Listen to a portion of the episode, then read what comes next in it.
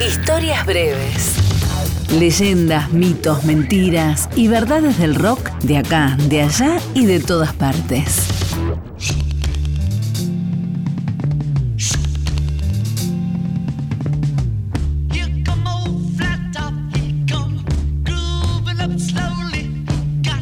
El último disco de los Beatles tenía que ser algo grande.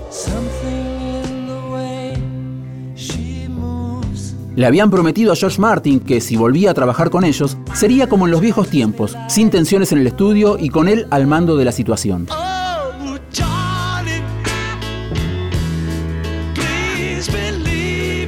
Todos sabían que esta era la última oportunidad y no podían arruinarla.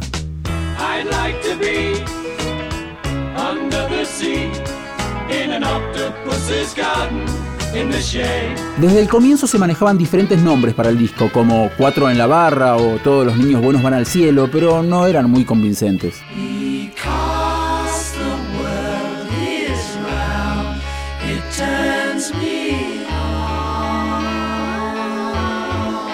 Un día Paul McCartney le pidió al ingeniero de sonido, Jeff Emerick, que le convidara un cigarrillo. Cuando Emerick le pasó el paquete, Paul vio que eran de la marca Everest. El nombre de la montaña más alta del mundo iba muy bien para un disco destinado a ser el punto más alto en la carrera de los Beatles.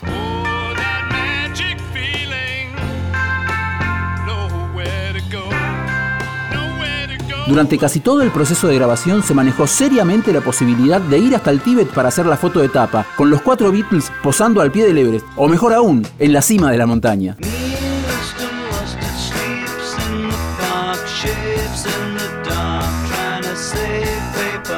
Unos meses antes, durante los días del proyecto Get Back, se había barajado la posibilidad de viajar a Túnez para tocar en un anfiteatro romano, pero tampoco hubo quórum y la idea se descartó, al igual que el disco, que se publicaría recién en 1970 con el título de Let It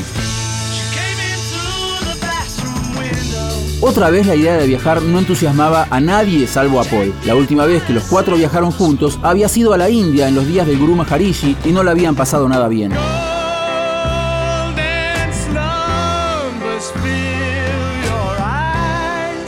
Cuando sus compañeros le explicaron que no tenían ganas de viajar tantos kilómetros solo para sacarse una foto, Paul, un tanto enojado, les dijo, bueno, si no quieren ir tan lejos, entonces salgamos a la calle y hagamos la foto en la puerta.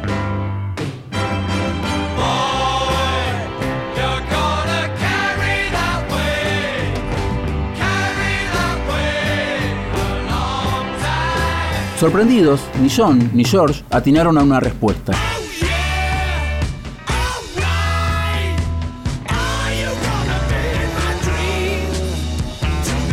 Fue Ringo el que tomó la iniciativa diciendo, bueno, que se vaya todo a la mierda, vamos a sacarnos una foto en la esquina y que el disco se llame Abbey Road.